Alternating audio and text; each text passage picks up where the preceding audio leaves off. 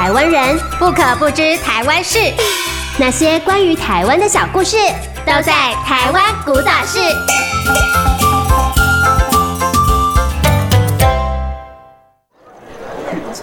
欢迎大家今天参加大道城的导览。那我是今天的导览人员，我叫曾道梅，大家可以叫我阿梅就可以了。哦，这是什么名字啊？哎，怎么有种不祥的预感呢？啊啊，好好好，听我说一下啊。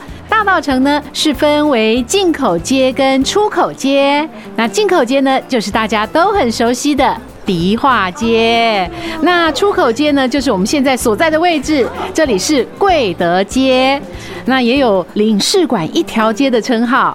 来，那请大家现在看向我的左手边，哎，这一整排巴洛克式的建筑呢，哦，都是都是山寨的啦。哎，当然不是啊，这几栋哦，分别是美国、荷兰，还有不管是哪一国的，反正都不是原装的啊。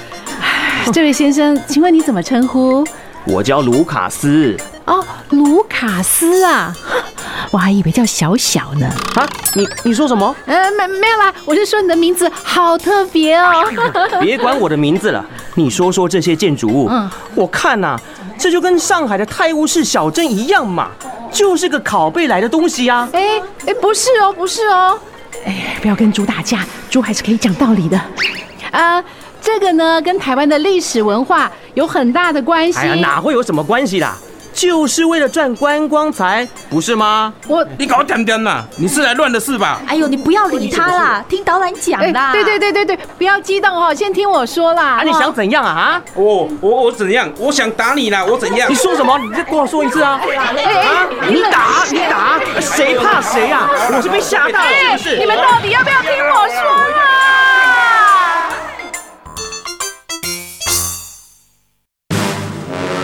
冷静，冷静，听我说。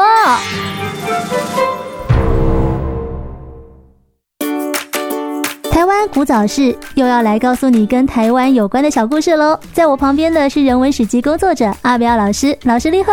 我哥来了，我是阿彪老师。老师今天呢，一样要带我们出去走，要来到的是大道城码头。大道城码头分进口街跟出口街，进口街就是大家很知道的迪化街，出口街呢是贵德街。老师说吼，出口街啊，比起迪化街拢卡不郎怎样不郎没来，可是到底要看什么？老师？贵德街吼，早期好。做钢钉，这个是日本那时候取的名字。它在港边啊，其实这一条街哈很好玩，就它也是领事馆一条街。当时的各国领事馆都集中在这里，它在港口边嘛，啊又是出口街嘛，啊所以一划边哈一间一间白白白咯，荷兰领事馆、德国领事馆还有美国领事馆，三个馆都在这个地方，所以这一条街很热闹。嗯，那阿尼尼亚古早的时候清朝哈，因为海关嘛那家。有道理呢，对对对，因为就在港口旁边，那你货物全部都要进出的时候，除了领事馆，之外我海关在这边做事才方便呢，才方便啊。啊！所以这个海关呢都要你金麦塔城街跟郑州街。可是老师，我想问哦，因为你刚刚有讲以前的那个领事馆一条街就在这个地方，对对，这会不会也是为什么大道城有这么多比较特别的，有点类似西洋风格的建筑？你讲对了，为什么巴洛克是整条街都很漂亮，对不对？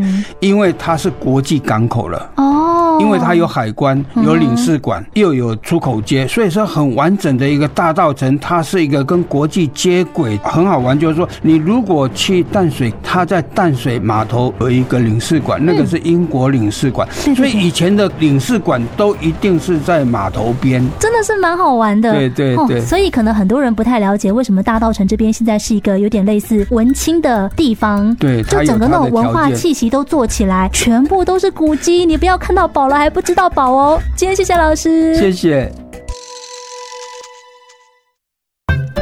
卢卡斯先生，这样你总明白了吧？哦，谁知道真的还假的？啊，反正哦，哎哎呦，你你干嘛打人呢？你，我想打你很久了，我。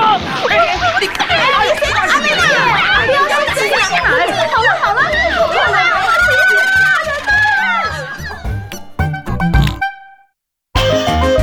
台湾古早事，让你知道宝岛小故事。